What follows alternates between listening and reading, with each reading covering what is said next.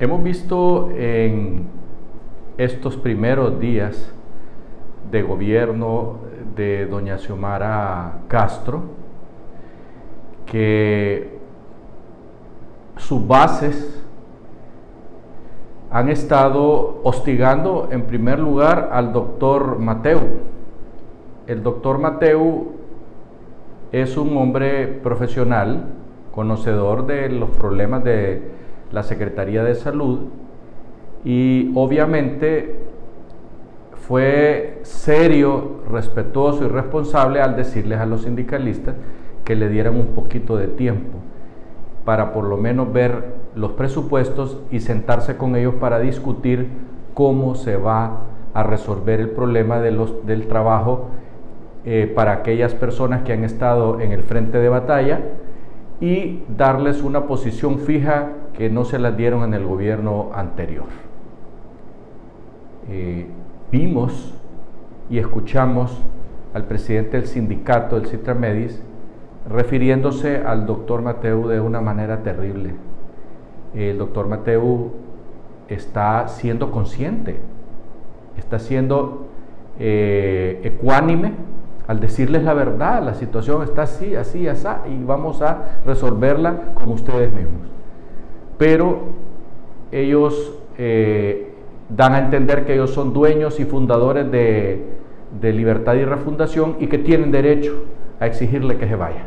Lo mismo están haciendo con Pedro Barquero.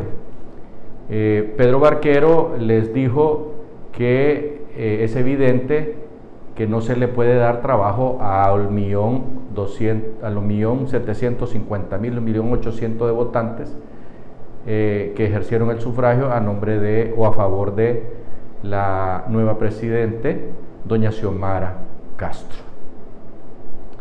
Y ya fue atacado también, de manera tal que le han pedido que se retire, que se vaya, que él no es del libre y que por lo tanto mejor se vaya y eh, él ha actuado también de forma ecuánime, ha, ha, intentado hablar con las personas que lo atacan, pero que creen que con, el que con el bochinche, con el relajo, con la diatriba y con el grito tienen que resolver las cosas a su favor como a ellos eh, les da la gana pensar que se deben de resolver.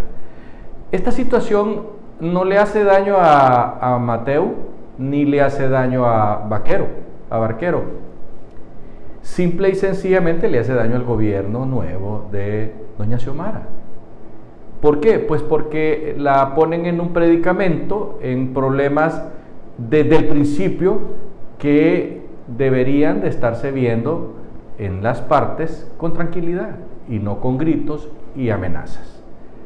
El gobierno de doña Xiomara lamentablemente se ha, iniciado con problemas internos eh, tanto en la parte del Congreso de la Nación y ya vemos que se ha iniciado la misma situación con eh, los ministros que puso Salvador Narrala. Eh, no sé hasta dónde va a llegar esta situación, pero estamos seguros que definitivamente no le dará paz ni al pueblo hondureño ni al gobierno de Doña Xiomara que está empezando. Eh, no le han dado oportunidad ni siquiera de, que ella se monte en el poder como debe de ser, utilizando entre comillas con el, asunto de montarse, porque tiene que ir viendo punto por punto cómo va a ir resolviendo. Démosle 100 días.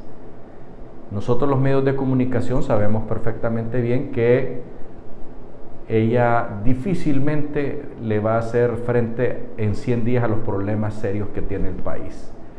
Y nosotros creemos que su partido político debería de estarla apoyando al 100%, pero no con gritos y amenazas a los ministros y a, y a, los de la Corte Suprema y a, la gente del Congreso, a los dos bandos que hay en este momento, que ambos son bandos de libre, no nos engañemos.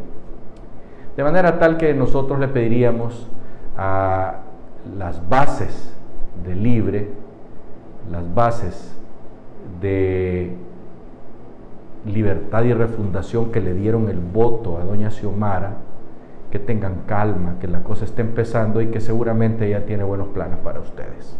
Hasta pronto.